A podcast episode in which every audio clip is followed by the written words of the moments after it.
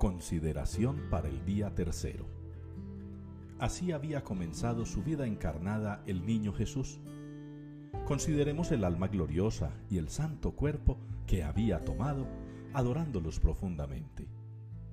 Admirando en el primer lugar el alma de ese divino niño, consideremos en ella la plenitud de su gracia santificadora, la de su ciencia beatífica, por la cual desde el primer momento de su vida vio la divina esencia más claramente que todos los ángeles y leyó lo pasado y lo porvenir con todos sus arcanos conocimientos.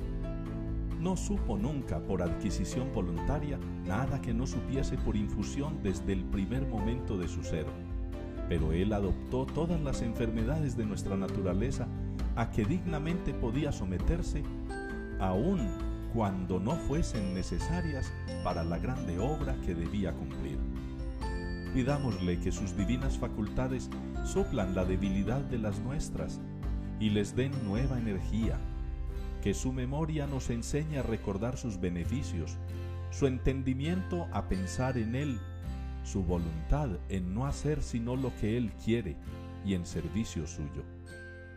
Del alma del niño Jesús pasemos ahora a su cuerpo, que era un mundo de maravillas, una obra maestra de la mano de Dios no era, como el nuestro, una traba para el alma, era por el contrario un nuevo elemento de santidad. Quiso que fuese pequeño y débil, como el de todos los niños, y sujeto a todas las incomodidades de la infancia, para asemejarse más a nosotros y participar de nuestras humillaciones.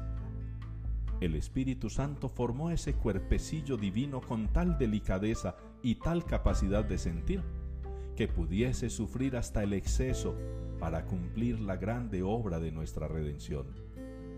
La belleza de ese cuerpo del divino niño fue superior a cuanto se ha imaginado jamás. La divina sangre que por sus venas empezó a circular desde el momento de la encarnación es la que lava todas las manchas del mundo culpable.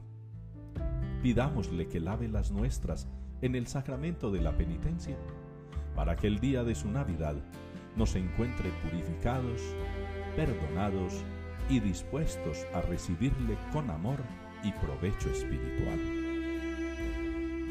En la consideración de este día, el autor nos está invitando a meditar sobre el ser entero y pleno del niño Jesús, su cuerpo y su alma. Qué bueno que cada uno de nosotros se sienta en ello semejante al niño Dios todos hemos sido dotados por el Señor de un cuerpo y de un alma. Un alma que volverá a Él ese día del juicio final. Y un cuerpo que será glorioso como el de Cristo también ese día de la resurrección. Ojalá cuidemos nuestro cuerpo como templo del Espíritu Santo y ojalá alimentemos nuestra alma como esa participación que cada uno de nosotros tiene de la vida de Dios. De esta manera, con cuerpo y alma bien dispuestos, seguimos preparando el nacimiento del niño Dios.